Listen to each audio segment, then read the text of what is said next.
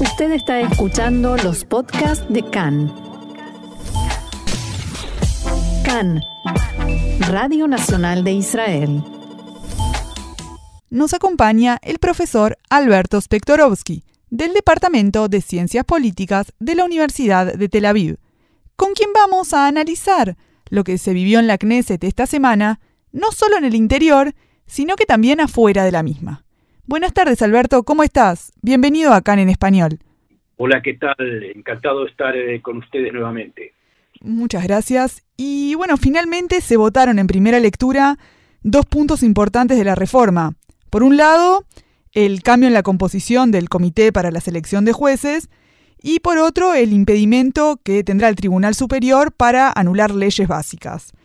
¿Qué podemos decir que busca el gobierno con cada una de estas dos cláusulas puntuales? Mira, la, verdad te diría que no queda demasiado claro. Es, entiendo lo que quieren en general, pero no sé en qué le en qué estas cláusulas definitivamente los pueden ayudar demasiado. La, segunda cláusula es, este, sí, bueno, eso, esa es una cláusula como que sería que la, buscan especialmente los partidos este, religiosos, este, para, para, para, el regreso de Deri. Eh, no solamente para el regreso de Deri, sino también es una algo que tenga que ver con, con, la, con los deseos de de no de pasar eh, una ley que es la ley de de la Torá, es decir, de que sea una ley que les permita eh, equiparar al, digamos, al trabajo de la Torá, eh, es decir, a, rezar, a, ir al ejército, es decir, leo Torá, no, no tengo por qué ir al ejército, cosas por el estilo, ¿no? Este, eh, que obviamente que la alta corte de justicia se lo iba a bloquear, entonces si hay una si hay una ley en donde una ley digamos, donde se supera la, alta corte de justicia, entonces este eh, podemos podemos superar eso, ¿no? Como que cada uno podría hacer las leyes que lo beneficien, que beneficien personalmente a cada uno de estos sectores y así nadie podría decir nada respecto a estas leyes. E, exactamente, eso, eso eh, obviamente que son básicamente lo, lo, las prerrogativas o digamos los este las imposiciones de los grupos religiosos. Este en cuanto a en cuanto a la designación de jueces la verdad que eh, eh, queda muy queda muy no claro en qué les pueda servir porque generalmente eh, los partidos de derecha este, han designado jueces en todas las demás este, instancias. Es decir, que eh, no, no sé en qué grado pueda esto superar lo que ya ha sido hecho. Este, no es que han sido mm, eh, los partidos de derecha discriminados con respecto a la designación de jueces, de jueces conservadores, por ejemplo. Este, eh, así que la verdad que es eso me, resulta hasta inclusive más simbólico que otra cosa. Es, sí, simbólicamente todo esto dice mucho. Eh, simbólicamente sí, pero la práctica este, estaría por verse. ¿eh? ¿Y no crees que estaría asociado a los juicios de Netanyahu? Bueno, eh, vamos a ponerlo de otra forma. Todo esto tiene que ver un poco con los juicios de Netanyahu. No, pero, puntualmente hablando del tema de los jueces. No, no lo veo, no lo veo tampoco por ese lado, porque el juicio de Netanyahu está corriendo como debe correr, más o menos, con este eh, y, una designación de jueces. Mismo si digo voy a poner a jueces amigos vamos a poner una cosa así. Este eh, después que son designados yo ya no tengo ningún control. Y, aparte no sé si voy a estar en el poder en el momento que que, que tengan que digamos dedicarse digamos a un a un párrafo eh, del juicio de Netanyahu de lo que no sea no no no no creo que estén digamos no creo que no creo que este pueda tener control este sobre eso.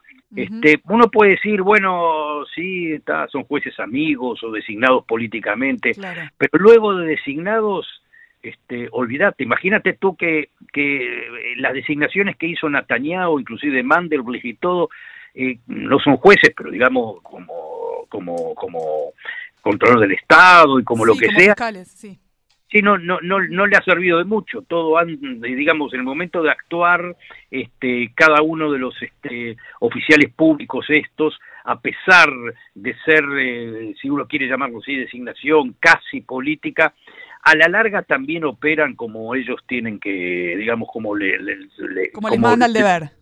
Como les manda el deber, es decir, no, uno, no no hace un insulto de su profesión, aunque sea designado políticamente, ¿no?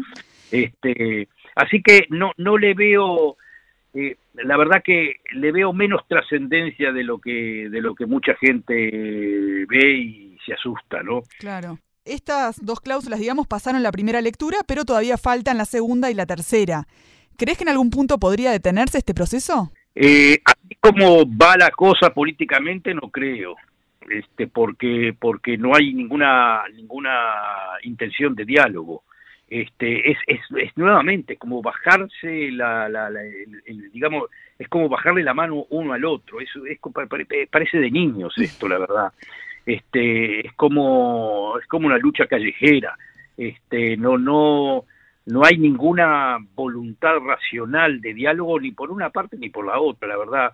Yo creo que sí hay un poco más de voluntad de diálogo por la parte del gobierno, eso sí, pero también es, muy, como se diría, muy tricky, porque porque ellos quieren tener como que se dice un diálogo en el cual este, no cambie nada o cambie muy poco. Exacto, el gobierno lo que está diciendo es que ellos están dispuestos a dialogar, pero que no están dispuestos a detener el proceso legislativo. Y por otro lado, la oposición está diciendo, bueno, nosotros vamos a dialogar, pero solo si detienen el proceso legislativo.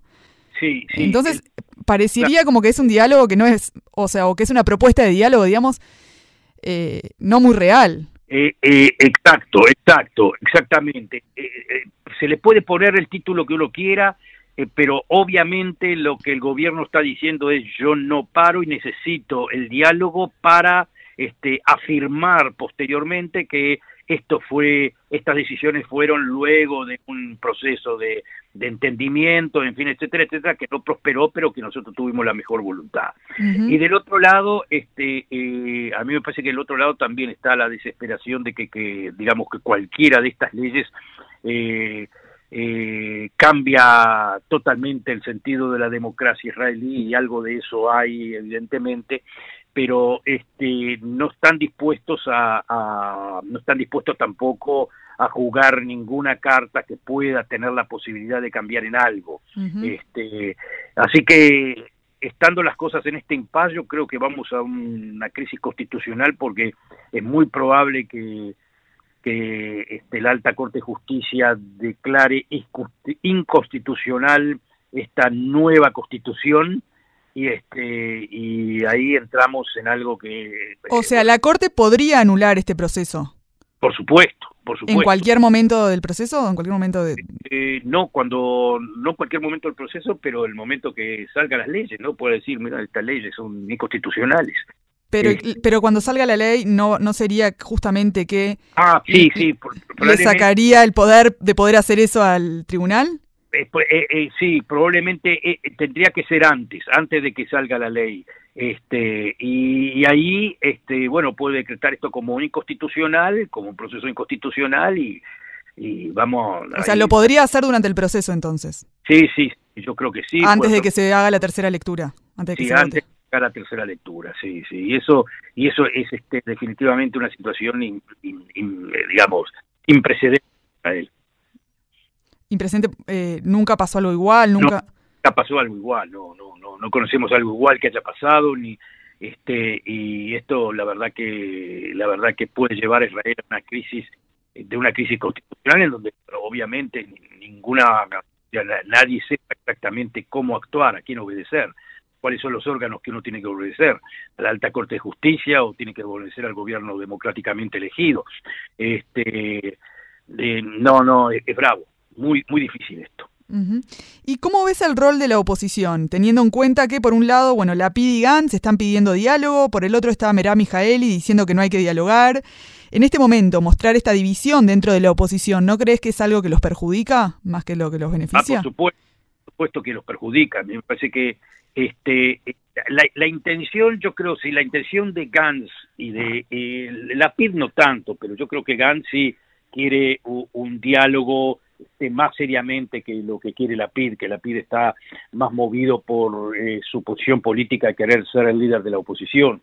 este, eh, a mí me parece que, que si se da la posibilidad de un diálogo, eh, no me da la impresión de que el gobierno va a salir obviamente favorecido, pero, pero me da la impresión que muchas de las leyes que se están promoviendo van a ser coartadas y, eso especialmente por, eh, por Netanyahu mismo, que no tiene ninguna intención de crear una, una, una legislación eh, sumamente radical. No sabría decirte en qué grado serían coartadas, pero yo creo que Netanyahu mismo también se da cuenta que todo este proceso es un proceso que este, se le escapa de las manos este, y no quiere dejar este, de las manos de, de tanto de Rothman como de como de Levin, de dejar dejar un proceso en las manos de ellos que lo lleva a una radicalización que él mismo entiende que que es completamente contradictoria a los deseos del país. ¿eh? El país quiere un diálogo, el país quiere, o sea, esto es lo que dicen, se testimonian de, los, este, de las encuestas, quieren un diálogo en donde este, sí haya ciertos cambios en la alta corte de justicia, algo que todo el mundo entiende que tiene que haber, este, pero, pero no de la forma radical que la quieren hacer. Esto, e, e, eso, eso sí es tremendo. Y justamente mencionaste a Netanyahu que el acuerdo de conflicto de intereses es lo que no le está permitiendo participar del proceso en este momento. Eh, eh, es todo eh, es, la locura colectiva, porque hoy en estos momentos es necesario que Netanyahu actúe. Es decir, este asunto del conflicto de intereses es este, es, este en este, digamos, para esta situación es ridícula y por eso se va a hacer la ley, creo que van a creo que hoy proponen la ley este, eh, contra la digamos la posibilidad de, de, quitar de lado a Netanyahu por razones de conflicto de interés, este como para liberarlo de, liberarle las manos como para tomar parte en el asunto, porque si Netanyahu toma parte en el asunto, yo me animo a decir que este que esta que, que va más hacia el diálogo y hacia una situación de por lo menos este eh, entendimiento con algunos sectores de la oposición, algo que, que, que, tanto Levin como Rodman no, no, ni se les pasa por la cabeza.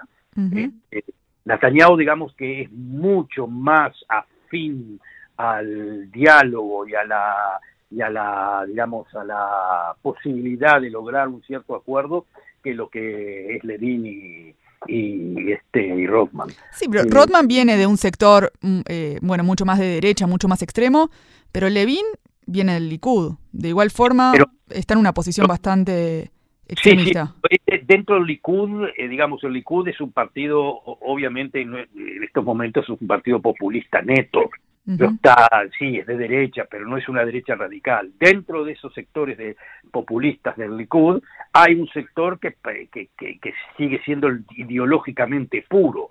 Y yo creo que eh, Levin es el que lo más, más lo marca. Él sí, es un ideólogo, es, es, es, el personaje eh, más al estilo Robespierre, incorruptible, serio, directo, este, eh, legalista, eh, y, bueno, por algo es el ministro de Justicia. Eh, sí, es el ministro de Justicia y a veces, pero a veces el ministro de Justicia este, eh, muy poco político, digamos. Yo creo que él mismo él mismo este, le hizo entender a Netanyahu, eso es lo interesante del asunto, lo paradójico del asunto. Él no quería tomar el puesto de ministro de Justicia. ¿Y por qué no quería tomar el puesto de ministro de Justicia? Porque él entendía, mire, mire señor Netanyahu, yo soy muy serio y usted no. Eso es lo que le quería decir. Yo soy muy serio y yo voy a lo que eh, prometo que voy a hacer y esto es un... Y yo sé que tú, Netanyahu, eh, no me lo vas a dejar hacer porque, porque no sos suficiente serio, estás dispuesto a compromiso, yo no. Este, y ahí estaba la cosa, yo al final de cuentas, eh, eh, Netanyahu lo puso en el puesto, prácticamente lo obligó cuando yo creo que Netanyahu mismo sabía de que, que él no va a poder cumplir con todo lo que lo que lo que eh, lo que Levin este eh, propone. Es como es como es, una una gran comedia esto, una gran comedia de movida de piezas en donde uno se imagina un poco cuál va a ser el final, pero no lo suficiente. Y otra cuestión interesante es el rol de Herzog, del presidente, ¿no? que viene pidiendo que bueno, se detenga el proceso para entablar un diálogo y generar un consenso, pero el gobierno, si bien lo que dijimos antes, ¿no? que dicen que está abierto al diálogo, pero que no van a detener el proceso, institucionalmente, ¿el presidente puede hacer algo en esta situación? Eh, no, no creo que pueda hacer absolutamente nada, no puede imponer absolutamente nada. Este, no sé, quizás pueda decir eh, para hacer un golpe sobre la mesa renuncio, este, abandono, como diciendo dejo el país a la deriva. Este, no, lo único que puede hacer es este, seguir insistiendo seguir pidiendo, buscando las coyunturas, y, este, pero, pero no mucho más que eso, ¿eh? No mucho más que eso. Quizás podría, lo que le exige mucha gente de la oposición, es que declare firmemente que está a favor de la tesis de la, de la oposición, nada más. Pero más que eso, creo. Y hablemos un poco de las manifestaciones. ¿Crees que podrían llegar a tener alguna repercusión? Yo creo que acá este, las manifestaciones han tenido una importancia vital en movilizar no, no, no tanto la opinión pública acá interna, sino en movilizar al exterior, movilizar a los economistas, movilizar a, gobiernos del exterior que le hacen entender a Netanyahu que esto no puede, que esto no puede seguir. Este, yo creo que pasa más bien por ese lado, ¿eh? Este, eh, si no hubiesen habido estas manifestaciones, eh, yo creo que ni Biden ni, ni Macron hubiesen mencionado nada.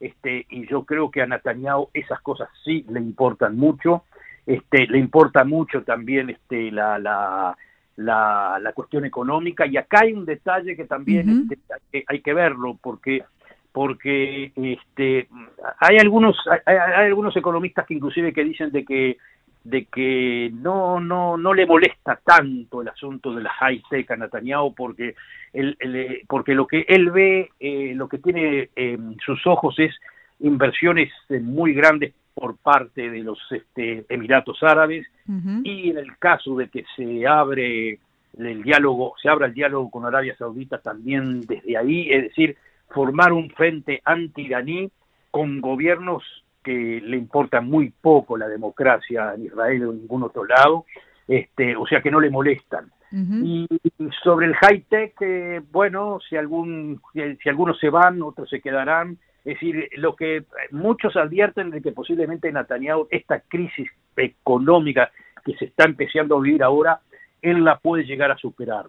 Yo este, soy un poco no, no, yo, dudo de que, de que, de que eso sea cierto. Es decir, no, no es que sea cierto, de que, de que eso se pueda dar. Yo creo que la crisis económica este, eh, de la high-tech es, es, muy importante y yo creo que Netanyahu la toma muy en cuenta y es por eso, fundamentalmente por eso, que él va a tratar de aplacar este, eh, los ánimos, no sé si va, si va a funcionar o no, pero que él está en esa línea, está y yo creo que hay que aprovecharlo. Y lo que hace la fiscalía, no dejarlo, no dejarlo, participar, es, ridículo, es, al grado de ridículo, sí.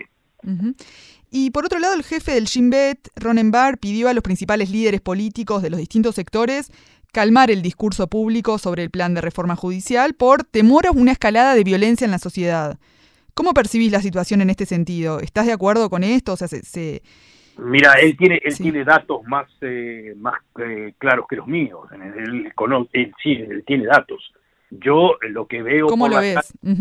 tiene, tiene, o sea, apunta a, a crisis que puede volverse también en violencia, ¿no? Pero él él lo sabe más claramente. Puedo puedo creer confío en que lo que dice este no es este no es sacado de ningún este, no es exagerado. no es exagerado no no. Y deberían los líderes entonces bajar el nivel de incitación, o sea, entendés que la forma en que están hablando eh, de todos los sectores, tanto del gobierno como de la oposición, están generando un ambiente tenso y eh, propicio o en camino hacia la violencia? Mira, vamos a ponerlo así. Eh, está, se les escapa a todos de las manos el asunto, sin ninguna duda.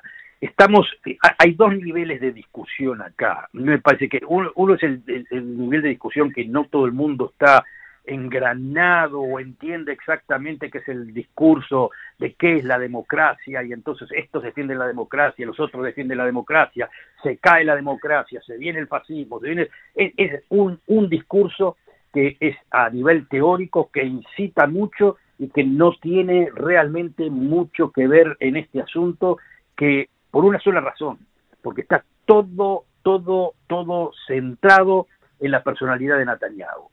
Punto. Todo el asunto a mí me da la impresión, estoy convencido que todas las manifestaciones y todo eso van centradas hacia un claro este eh, punto. Eh, sacar a Netanyahu del gobierno. Entonces sigue siendo, digamos, lo mismo que se viene viviendo desde hace años, que es Netanyahu sí, Netanyahu no, y eh, la reforma parecería ser como una excusa. Pero totalmente, totalmente, sin ninguna duda, porque digamos que si Netanyahu, vamos a ponerlo así, si Netanyahu no está, se acaba todo el problema de la reforma en el sentido de que, bueno, este, eh, se hace un gobierno de, de, derecha, digamos, con la derecha moderada, la derecha esta, la derecha lo otro, y, y, más o menos están todos de acuerdo en que tiene que haber ciertas reformas en el, en el, en el aparato judicial, pero obviamente este, no tan este, no, no, no, no tan duras. Digamos, si una garra, por ejemplo, toma a, a, a o a, o a Elkin, todos esos quieren reforma. Pero digamos que ese criterio de reforma todos estarían de acuerdo si no estuviese Netanyahu.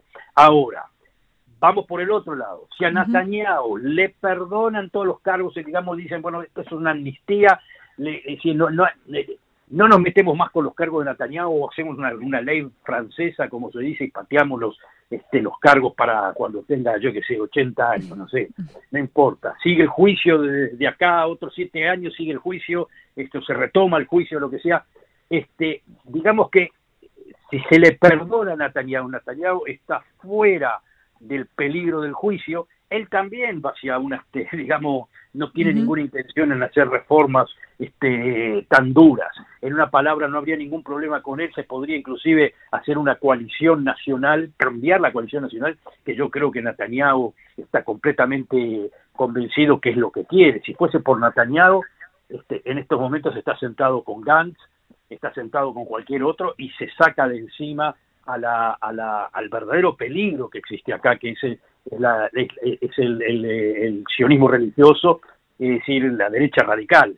Ese es el problema. Es decir, nosotros estamos transformando este, es decir, eh, un diálogo sobre la democracia cuando en realidad el problema central acá es cómo quitamos a los extremistas de un gobierno más o menos este, para que sea un gobierno más o menos normal. Y eso se puede hacer perdonando a Netanyahu o quitando a Netanyahu.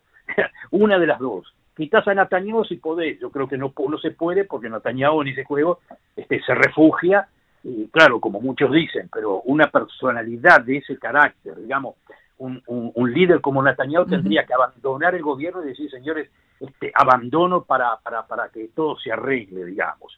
Pero Netanyahu eso no lo va a hacer, no es el carácter de él. Él, no va a abandonar y quiere ganar. Y no quiere que le den una, digamos, una, eh, una amnistía para que se vaya a pasar las vacaciones a, a, Miami. Eso lo podría haber hecho antes. No, él quiere ser este primer ministro y está embarcado en eso, ergo no creo que lo puedan movilizar de esa posición. Y la otra posición es, este, eh, bueno, se la perdonamos y entramos a un gobierno con él que para muchísima gente como Gantz, por ejemplo, sí. este, es como es como es como decir sería una especie de traición a sí mismo, ¿no? me traiciono a mí mismo. Como, señores, una vez eh, fui, digamos, este, me puse como, digamos, como puente para salvar la situación en la época de la corona. Otra vez, y aparentemente eso es lo que le están diciendo. Mire, Branch, usted acá hace esto, termina su carrera política, pero salva al país así de sencillo. a ver, digamos como que se dice, a ver quién paga esta cena, ¿no? La paga... la paga eh, Gantz o la paga Netanyahu, pero Netanyahu ya sabemos que no la va a pagar, así que hay que ver quién afloja del otro lado para, bueno, para lograr un consenso. Que Gantz, de hecho, ya lo hizo en su momento, cuando, bueno, cuando empezó lo del corona, que llegaron a un acuerdo en aquel entonces cuando fueron esas elecciones. Y, que, y que Netanyahu le mintió de, de, de, derecha a izquierda, es decir, él, él, tiene, Gantz tiene buenas bases como para decir, señores, yo este, a este personaje no le creo más. Y ahora es como que le presentan de vuelta el mismo plato y con la misma situación, inclusive ahora es, es más este eh, eh, eh, es más real que la vez pasada. Sí, como que la crisis que se generaría, que es, es mucho más grave, ¿no? Que, Exactamente, la crisis de hoy en día es, creada por, digamos, no es, no es una enfermedad, es quizá no, es una enfermedad social, si lo queremos llamar así. Se puede resolver, pero obviamente que si Gantz lo hace, no sé si tampoco si tiene el partido que lo acompañe para eso, pero si puede poner 12 mandatos al servicio de una coalición y quitarse de encima a, a Ben y a Smotrich, este, eh, gana el país. Gana absolutamente el país, sin ninguna duda. Y creo que a la larga también gana, ¿sabes lo que? Creo que inclusive a la, a la larga también gana Smotrich. Eh, porque, porque Smotrich también entiende que con Netanyahu no va a poder hacer este, ninguna de las reformas que él quiere con respecto a Judea y Samaria y también con la cuestión esta del, de, Alta Corte de Justicia. Eh, se, va a quedar en camino. Entonces, este, eh, yo creo que eh, él visualiza esa posibilidad de que él pase a ser la verdadera oposición y crear un marco de oposición de derecha radical, seria, en fin, etcétera, etcétera, que no quiero verla, digamos, yo personalmente no quiero verla el gobierno, pero obviamente que si él piensa en términos de futuro, creo que le conviene estar fuera del gobierno que estar dentro del gobierno. Muchas gracias, profesor Alberto Spektorowski, del Departamento de Ciencias Políticas de la Universidad de Tel Aviv, por estar hoy aquí con nosotros en CAN en Español. Bueno, muchas gracias a ustedes. Buenos días. Buenas tardes, hasta luego.